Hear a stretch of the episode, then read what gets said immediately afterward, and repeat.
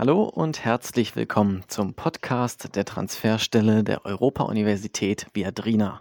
Ich freue mich wirklich sehr, Ihnen heute unsere erste Podcast-Folge präsentieren zu dürfen. Und heute haben wir uns auch eine wirklich spannende, wie ich finde, Branche rausgesucht, nämlich die Gesundheitsversorgung. Und da wollen wir heute über den Stand der Digitalisierung sprechen. Und da freue ich mich auch, dass wir einen wirklich hochkarätigen Interviewpartner für uns gewinnen konnten, nämlich Professor Dr. Lauri Wessel. Herr Wessel ist Professor für Informationsmanagement und digitale Transformation an der European New School of Digital Studies, abgekürzt ENS. Für Sie diese Einrichtung noch nicht kennen, das ist eine neu gegründete, in diesem Jahr gegründete wissenschaftliche transdisziplinäre Einrichtung, die sich der digitalen Transformation Europas widmet, nur dass Sie das einordnen können. Und wenn Sie in Ihrem Unternehmen ähm, gerade Herausforderungen sehen im Bereich digitale Transformation und den Weg weitergehen wollen in Richtung Digitalisierung, dann ist Herr Wessel der richtige Ansprechpartner und wir vermitteln da gerne den Kontakt, um Kooperationsmöglichkeiten aufzuzeigen und mögliche Kooperationen anzuschieben, anzubahnen. Also da können Sie gerne auf uns zukommen. So, zum heutigen Podcast, die Gesundheitsversorgung in Deutschland. Da wollen wir einmal den jetzigen Stand der Digitalisierung beleuchten, dann weiterhin auf Herausforderungen eingehen und natürlich auch auf Chancen, die sich für Unternehmen daraus ergeben und dann gern abschließen mit der Frage, wie Unternehmen einen Markteintritt im Gesundheitswesen planen können und vorbereiten können. So viel gibt es jetzt gar nicht zu sagen. Ich würde auch am liebsten jetzt einfach starten und wünsche Ihnen viel Spaß beim Interview mit mir, Karl-Richard Racho und unserem heutigen Interviewpartner Professor Dr. Lauri Wessel. Viel Spaß! Wir würden gern mit Ihnen über die Gesundheitsversorgung in Deutschland sprechen, in Bezug zur Digitalisierung. Und da würden wir einmal von Ihnen gern erfahren, wie Sie den jetzigen Stand einschätzen. Das ist eine sehr gute Frage, wo die Gesundheitsversorgung in Deutschland in Sachen Digitalisierung steht, weil das Thema Digitalisierung der Gesundheitsversorgung ja mitnichten ein Thema ist, was wir jetzt erst kürzlich diskutieren. Man muss sich, denke ich, ein paar Dinge vor Augen führen. Und eins davon ist, dass ähm, Gesundheitsversorgung schon immer, zumindest wenn man über Gesundheitsversorgung in Praxen oder Krankenhäusern spricht, grundsätzlich etwas sehr Technikintensives ist und etwas sehr Wissensintensives. Also in der Forschung reden wir, wenn wir von der Gesundheitsversorgung sprechen, oft von ähm, Technology Intensive and Knowledge Intensive Work. Und jetzt ist in den vergangenen Jahren und vielleicht sogar Jahrzehnten zunehmend das Thema Digitalisierung aufgekommen, was uns in Deutschland ja einerseits mit der Einführung der elektronischen Gesundheitskarte begleitet hat, die ja massive Verzögerungen und äh, Budgetüberschreitungen im Einführungsprozess ähm, hatte, da einfach auf, sage ich jetzt mal ganz äh, gesellschaftlicher Ebene ähm, gewisse Fragen aufgeworfen hat. Wenn man sich, das haben wir in einem Forschungsprojekt ja auch gemacht, angeschaut hat, wie die Absichten aussahen, als diese Karte eingeführt wurde und was die ursprünglichen Pläne waren, und man sich anschaut, was heute an Funktionalitäten ähm, entstanden ist oder auch wo was über die Jahre überhaupt an Funktionalitäten entstanden ist, dann ist das über gewisse Zeiträume ein Thema, was mehr oder weniger massive Uneinigkeit in den, zwischen den verschiedenen Stakeholdergruppen offenlegt, die wir auch in einem Forschungspapier dokumentiert haben, wo man zeigen konnte, dass letztlich ausgewählte Stakeholdergruppen nicht über die Technik mehr geredet haben, sondern übereinander geredet haben und sozusagen sich gegenseitig ja tatsächlich stigmatisiert haben, was diesen Einführungsprozess äh, betraf. Das war jetzt in jüngerer Vergangenheit in meiner Wahrnehmung nicht mehr so intensiv gewesen, aber eines der großen sozusagen Gesamtsystemebenen Projekte gewesen, die, die, die durchaus schwierig zu managen waren, denke ich. Aber nun ist ja die elektronische Gesundheitskarte mitten, also ist ja schon vor 15 Jahren versucht worden ähm, einzuführen, oder ging das alles so ein bisschen los. Ähm, das heißt, digitale Transformation der Gesundheitsversorgung oder den Versuch, diese herbeizuführen, die gibt es ja schon relativ lange. Wir haben es jetzt nicht immer digitale Transformation genannt. Das ist jetzt ja das, das Wort, was wir in den letzten drei, vier, fünf, sechs Jahren da gerne mal draufkleben. Ähm, aber da, da, dafür würde ich gerne sensibilisieren, dass also die Technik, grundsätzlich die Technikintensität der medizinischen Versorgung sehr, sehr hoch ist und das auch ohne digitale Technologien. Aber dass wir diese Tran digitale Transformation, was wir damit darunter verstehen, ja nun ähm, auch schon eine gewisse Weile haben. Und wenn man jetzt mal eine Ebene runtergeht, so auf, ähm, auf, auf Ebene von Organisationen wie Krankenhäusern oder Versorgungsnetzwerken, dann sehen wir, denke ich, eine gewisse Heterogenität. Also ähm, was sich aus verschiedenen Dingen, denke ich, ergibt. Also Kranken Krankenhäuser sind einfach unterschiedlich. Es gibt unterschiedliche äh, Trägerschaften, es gibt unterschiedliche Größen und das bedingt, glaube ich, dass da Krankenhäuser ganz unterschiedlich weit auch sind oder gehen können, was so Digitalisierung ähm, betrifft. Wobei auch wieder, gerade Krankenhäuser sind hochtechnische Einrichtungen. Ne? Da ist viel Technik drin. Und ähm, der Punkt ist, glaube ich, ein wenig, was wir mit digitaler Digitalisierung oft meinen, ist, dass die verschiedenen Daten, die diese Techniken liefern, miteinander integriert und patientenzentriert zusammengebracht werden. Und ich glaube, da ist eine ganze Menge noch so möglich, wenn ich, wenn ich das Feld richtig überblicke.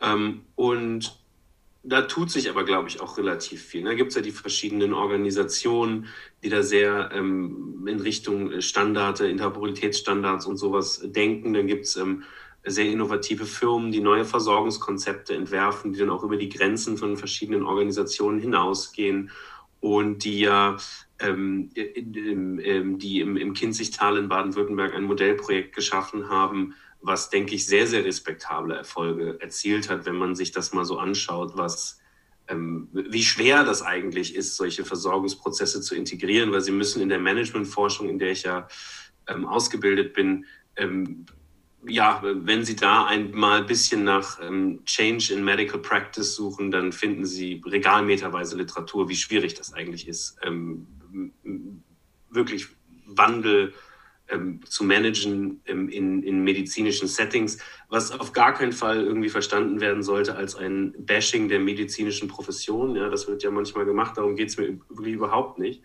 Es ist einfach klar, dass es im Management von Wandel in diesem Kontext, da treffen mitunter, wir nennen das in der Forschung Logiken aufeinander. Ne? Ärzte oder was Ärzt, ärztliche Entscheidungen werden grundsätzlich in einer anderen Logik getroffen als Managemententscheidungen. Und das muss erstmal nicht schlimm sein, aber das führt halt dazu, dass äh, der Wandel in diesen Bereichen oft langsamer geht. Aber das, ist, das muss nicht unbedingt schlimm sein, das ist einfach so. Und das ist so diese Ebene der, der Organisationen und Netzwerke. Ich glaube, da kann sich wirklich noch viel tun, weil es wäre ja ideal, wenn wir in einer Zeit, wo wir viele, wo wir Chronizität der Gesellschaft haben, ähm, wenn Versorgungsprozesse tatsächlich äh, gut integriert werden. Ne? Das wäre ja eigentlich wünschenswert aus Patientensicht. Und ich glaube, da steckt ganz viel Potenzial drin. Da, da gibt es jetzt auch die technischen Entwicklungen, ähm, jetzt wäre das große Stichwort künstliche Intelligenz, die da alle stattfinden da, da ist ganz viel drin und ich glaube, da, da ist noch viel so Management-Herausforderungen stecken da einfach drin. Sicherlich auch juristische Fragen, da bin ich jetzt aber kein Experte, aber aus einer Management-Sicht Management viele Management-Herausforderungen, diese das alles so zu strukturieren und zu schaffen. Und dann ähm, gibt es, glaube ich, noch den großen Bereich von Systemen, die Menschen einfach in ihrem Alltagsleben benutzen. Ne? Fitness-Tracker, Smart Fashion vielleicht hier und da, die sicherlich sehr, sehr effektiv dafür genutzt werden könnten, gesundheitsrelevantes Verhalten zu begünstigen. Und ich glaube, dass die grundsätzlich, also solche äh, Arten der Anwendung, ähm, bisschen anderen sozusagen Prinzipien folgen, die vielleicht dazu führen, dass es auf dieser Ebene etwas schneller geht als auf den anderen beiden, weil das oft Dinge sind, die Menschen sehr privat kaufen. Ne? Und wenn sie sich das privat kaufen, das äh, kennt man ja aus dem, glaube ich, aus dem Marketing, nämlich diesen Market Pull manchmal. Und dann sind es eben die Käufer und Käuferinnen, die bedingen, deren Nachfrage bedingt, dass sich Dinge einfach so nach und nach ähm, etablieren. Ja? Und ähm, das ist, glaube ich, nochmal grundsätzlich aber ein anderer Mechanismus als den, den wir auf den anderen beiden Ebenen haben, wo wir eben viel staatliche Regulierung, viel professionelle Selbstverwaltung ähm, haben, die natürlich in solchen Prozessen auch befragt, also nicht nur befragt werden, einfach eingebunden werden müssen ähm, die dann eben aber dazu führen, und ähm, dass das zu Pluralismus führt. Ne? Sie haben dann Pluralismus von Entscheidungskriterien, Pluralismus von Relevanzkriterien, Pluralismus von Werten, Wertepluralismus, auch so ein großes Konzept. Ähm, was einfach dazu führt, dass diese Prozesse so das Muster haben, wie wir sie aus der Forschung äh, ja, seit 20, 30 Jahren kennen und wie wir sie in Deutschland auch beobachten. Also für mich hört sich das alles sehr vielschichtig an, dass das nicht nur ein einzelnes Problem ist, sondern dieser Wandel wirklich enorme Ausmaße hat. Und Sie haben ja schon verschiedene Herausforderungen angesprochen, dass das alles nicht so einfach vonstatten geht und auch nicht ähm, ein, zwei Jahre dauert, sondern wahrscheinlich viele, ich weiß nicht wie viele Jahrzehnte. Ähm, das werden wir sehen, wie schnell das alles gehen kann. Aber vielleicht können wir nochmal darauf zu sprechen kommen, welche Herausforderungen Sie da genau sehen, auch speziell für Unternehmen, wenn Sie das nochmal zusammenfassen könnten. Ja, sehr gerne. Also man muss erstmal, glaube ich, das ist ja das ist ganz, ganz wichtig, wenn man aus dem betriebswirtschaftlichen Kontext guckt, sagen, ähm, nur weil es jetzt nicht so schnell geht, wie sich das ein Management vielleicht wünscht, heißt das nicht, dass das unbedingt schlecht sein muss. Ne? Das, ist, äh, äh, das ist einfach nur mal ganz neutral festzustellen. Das, und das ist ein Forschungsbefund aus der Organisations- und der Information Systems Forschung. Der ist nicht neu. Ne? Dass das jetzt in der Medizin, allerdings auch in der Juristerei und in der Steuerberatung, weil was haben wir alle drei gemeinsam? Unabhängige, sehr wissensintensive Berufe. Ähm, äh, dass das nicht so schnell geht wie, wie bei einem Retailer, der einfach per Anordnung ein System ausrollt, das, das wissen wir. Und das ist auch nicht schlimm, das ist einfach so. Und ähm, jetzt für Unternehmen, das war ja die Frage. Als erstes müssen Sie sich fragen, was wollen Sie jetzt eigentlich genau im Gesundheitswesen mit einer digitalen Lösung anbieten? Ja, und das kommt ein bisschen darauf zurück. Ich hatte in der ersten Antwort so ein bisschen zwischen so Gesamtsystemebene Organisationsnetzwerkebene und Individualebene versucht zu unterscheiden. Und ich denke, man muss sich ganz klar werden, ähm, wo das Wertversprechen eines Unternehmens, auf welcher Ebene das anzusiedeln ist. Weil je nachdem, auf welcher Ebene Sie was anbieten, umso anderen Herausforderungen stehen Sie gegenüber. Was will ich konkret sagen? Konkret will ich Folgendes sagen. Wenn Sie sagen, Sie ähm, entwickeln beispielsweise ein KI-basiertes Smart T-Shirt, was Rückenschmerzen vorhersagt. Und sie nehmen sich vor, das in den Medizinproduktemarkt einzuführen. Ja, dann müssen sie durch das Medizinproduktegesetz sozusagen auch ähm, entsprechendes Backing haben. Das dauert und ist relativ teuer.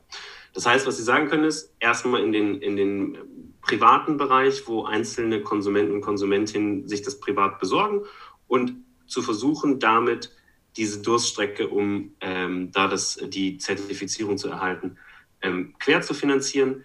Ähm, da haben Sie es mit so einem, ich sag mal, so einem Business Model Frage zu tun. Wie stellen Sie sicher, dass, dass Sie das langfristige Ziel äh, erreichen und dafür jetzt schon Erlöse generieren? Das sind sozusagen sehr Fragen so ein bisschen aus dem strategischen Management eigentlich. Ja, da, da ja. sind Sie so, ne, da Sie wissen, da wollen Sie rein, aber da können Sie jetzt nicht oder noch nicht rein.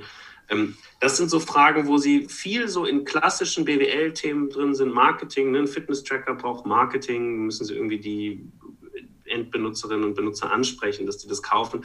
Ähm, aber sie müssen jetzt nicht unbedingt im ersten Schritt solange Sie jetzt nicht auf Medizinprodukte-Zertifizierung äh, abzielen, ähm, Sie müssen jetzt nicht im ersten Schritt so ganz große Stakeholder wie gesetzliche Krankenkassen oder so etwas äh, über, über, überzeugen, dass, dass in den Vergütungskatalog aufgenommen werden ähm, und so weiter und so fort. Wenn Sie jetzt eine Ebene höher gehen, ähm, auf Ebene von Organisationen und, und, Netzwerken, dann müssen Sie sich auch wieder fragen, ähm, mit wem also was, was bieten Sie jetzt genau an und was ist der Mehrwert gegenüber dem, den es schon gibt? Also es ist jetzt auch keine medizinspezifische, das ist eine Standard-Wertversprechenfrage. Was, was machen Sie und warum gibt es das noch nicht? Und wenn es das noch nicht gibt, gibt es vielleicht einen guten Grund, dass es das noch nicht gibt.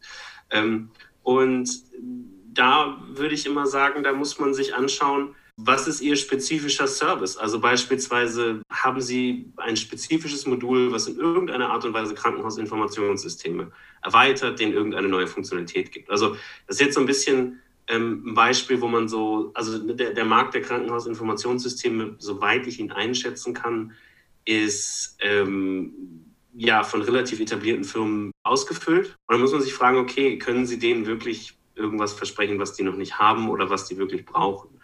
Ähm, ich glaube, grundsätzlich ist vielleicht immer auch die Herausforderung zu sagen, okay, wenn ich eine IT-basierte Lösung habe, ähm, geht es mir eher darum, in den Markt reinzukommen, der wirklich von der gesetzlichen Krankenversicherung erstattet wird.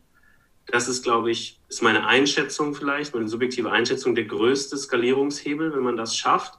Allerdings ist es auch nicht ganz einfach, da reinzukommen. Oder sagen Sie wirklich eher, Sie sind eben privat sie, sie, sie gehen auf Privatzahler zu.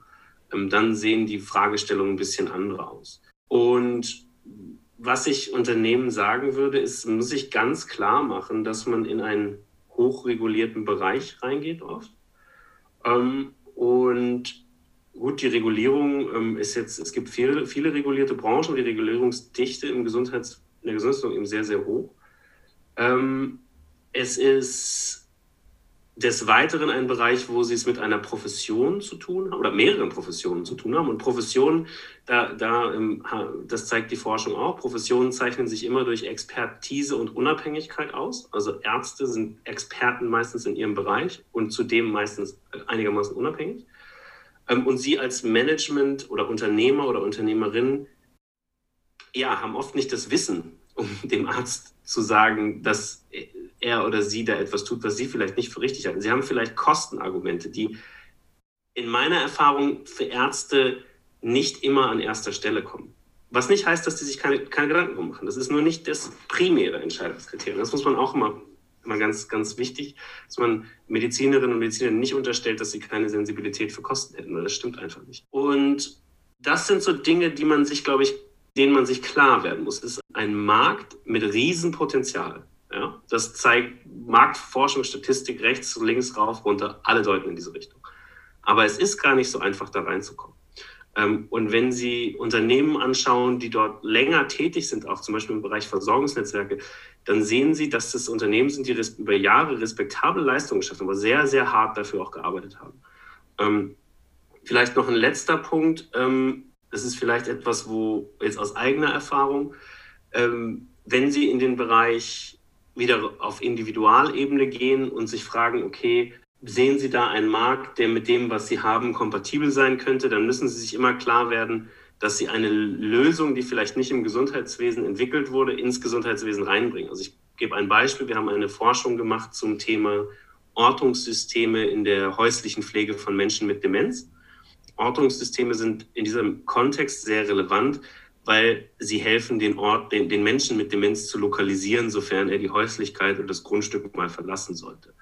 Und nun, was haben wir gesehen? Wir haben gesehen, einige Ortungssysteme, nicht alle, einige, ähm, kommen genuin aus der Frachtortung. Nun, wenn sie Fracht orten, dann ist das nicht so ganz relevant, ob das 75 Meter weiter rechts oder links ist. Sie wollen wissen, ähm, ob, ob ihre Gurken äh, bei Fürstenwalde sind oder schon in Fangschleuse. Ja, aber also Absolut. so Pi mal Daumen, Prinzip Pi mal Daumen funktioniert da.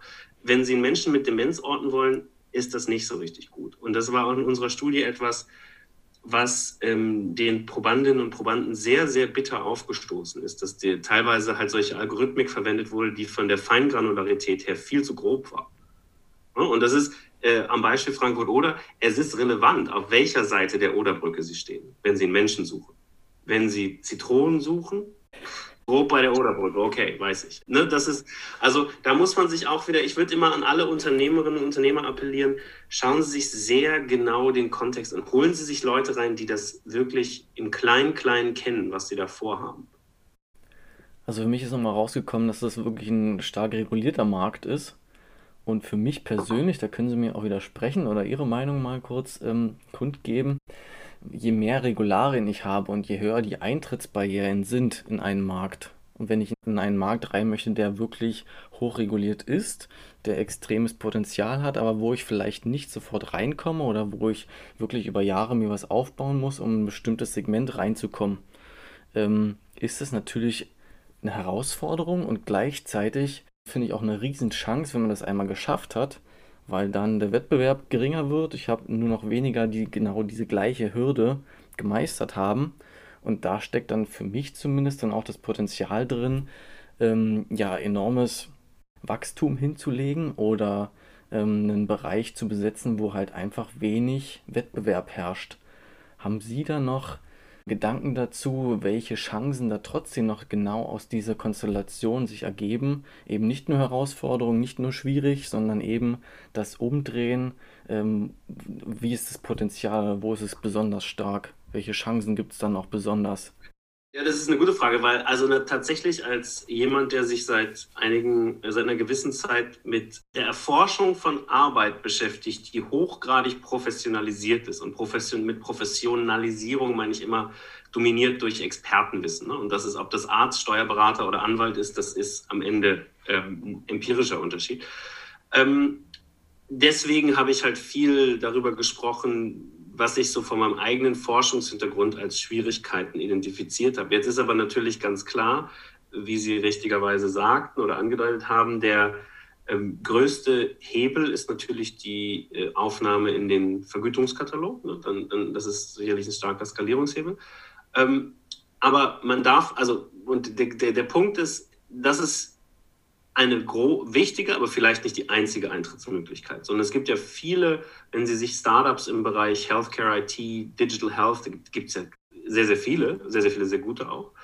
Ähm, die sind ja, also man kann ja immer auf, auf, auf Projekte gehen, die ein bisschen, ähm, die ein bisschen kleineren Scope haben, sozusagen. Entweder sie gehen erstmal in den, in den Markt, wo äh, Benutzerinnen und Benutzer sowieso privat bezahlen oder sie machen so kleine, kleinere Projekte mit Krankenkassen, um überhaupt erstmal irgendeine Evidenz zu generieren, dass ihre Lösung hilft. Und ich glaube, ein, eine große Chance ist, wenn man ein Tool, sagen wir mal Machine Learning basiert oder irgendwas, hat, was es was einen echten Gesundheitsnutzen stiften kann. Und den echten Gesundheitsnutzen sehe ich eigentlich in der Prävention, weil wir müssen ja eigentlich unser gesundheitsrelevantes Verhalten eingreifen, bevor wir wirklich krank werden.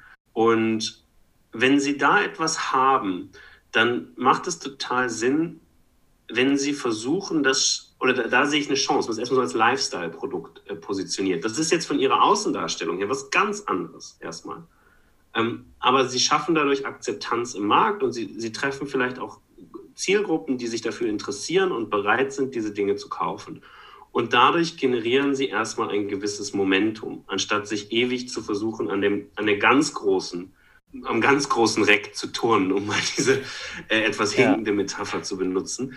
Ähm, aber so, das ist, die, das ist die Möglichkeit, die ich sehe und wo ich auch sehe, dass viele, ähm, viele, unter, viele Startups da was tun. Ne? Und, und ich glaube dann so über, ja, so in diesen Bereich gehen, mit Krankenkassen auf einzelnen Projekten zusammenarbeiten soll, was halte ich für sehr, sehr vielversprechend. Und meine Wahrnehmung, auch ohne jetzt äh, ausgewiesener Experte im Bereich der GKV zu sein, ist, dass Krankenkassen durchaus auch ein offenes Ohr haben. Also aus eigener Erfahrung ähm, in einem Projekt, wo es um KI-basierte Prävention ging, auch, auch Krankenkassen waren sehr interessiert, haben Interviews gegeben, haben geholfen, das weiterzuentwickeln. Da stecken eine ganze Menge drin. Ja, wenn wir das jetzt mal weiter äh, spinnen würden, Mal angenommen, wir haben Unternehmen und die haben ein Produkt, was funktioniert, Mehrwert liefert und die wollen vielleicht wirklich in die Präventionsschiene gehen. Ähm, wie kann denn ein Unternehmen dann den Markteintritt planen, dass das, wie Sie schon angedeutet haben, vielleicht nicht gleich die, die größte Hürde von Anfang an, also wenn man die nicht gleich von Anfang an nehmen will, sondern langsam ähm, das aufbauen möchte und wie Sie sagten, Momentum aufbauen will, wenn man das möchte, wie würden Sie da vorgehen oder was sind Ihre Gedanken dazu? Hm, es kommt sicherlich immer darauf an, in welchem Bereich man Prävention betreiben will. Ähm, ich glaube, wenn man jetzt, wenn man mal sagt, man möchte in den Bereich äh, Prävention von, von Bandscheibenvorfällen oder Prävention von chronischem Rückenschmerz gehen, dann kann man sich ja fragen, wo kommt Rückenschmerz her? Okay, ungesundes Sitzen, Punkt 1, aber auch falsche oder was heißt falsche, problematische Benutzung ähm, des, äh, des Muskuloskeletalsystems. Ne? Und dann man überlegen, okay, was wäre jetzt, was, was wäre, also was, was, was, wodurch kann das entstehen? Zum Beispiel, wenn Sie Sport machen, aber eine Sportart machen, die für, ihre, für Ihr Skelett jetzt nicht besonders gut ist. Ne? Also zum Beispiel Fußball erschüttert das Skelett ja sehr, sehr viel, durch Kampfsport auch. Das, was man überlegen kann, ist, hat man nicht irgendeinen etablierten Hersteller aus diesen Bereichen, mit dem man zum Beispiel zusammenarbeiten kann? Ähm, weil, ganz ehrlich, sie wollen ja nicht gegen Adidas oder Nike antreten, so, weil die sind ja auch nicht auf den Kopf gefallen und haben dieses Thema sicherlich auch schon irgendwie auf dem Schirm. Ähm, und vielleicht kann man da zusammenarbeiten, so niedrigschwelliger, also eher so ein kleines Angebot im Rahmen von deren Großen suchen und dadurch erstmal in den Markt reinkommen. Ich glaube, ein bisschen anders wird es dann bei, bei, bei anderen Themen wie Diabetes oder, oder Depression. Ich glaube, bei Depression wäre so betriebliche Gesundheitsförderung, äh, was ja sehr, sehr viele Unternehmen ne, machen, ähm, total sinnvoll, da Anknüpfungspunkte zu suchen. ähm, weil, weil ja eine, also eine Stressquelle sicherlich durch, äh, durch äh, Überbelastung von Arbeit und so etwas kommt. Ähm, oder, oder Arbeitsbelastungen, mit denen man nicht, nicht, äh, nicht copen kann. Ähm, und das halte ich für eine gute Chance. Also da so immer sich bewusst werden, was, was, was sind Strukturen, ökonomische und soziale, die es bereits gibt und wie kann ich mich da ja, einschmiegen. Also ähm, sie wollen nicht die Innovation sein, die vor ihrer Zeit ist, weil davon gibt es auch zahlreiche Beispiele, die dann ja nicht funktionieren, weil es einfach noch zu früh ist. Die Idee ist gut, das Wertversprechen vielleicht auch, aber es, es gibt einfach keine Akzeptanz dafür. Man, die, ne, niemand kann es richtig einordnen. Und dies, das möchte man vermeiden. Und eine Möglichkeit, das zu vermeiden, ist, sich sehr inkrementell in kleinen Schritten in das einzubetten, was, sich, was es schon gibt.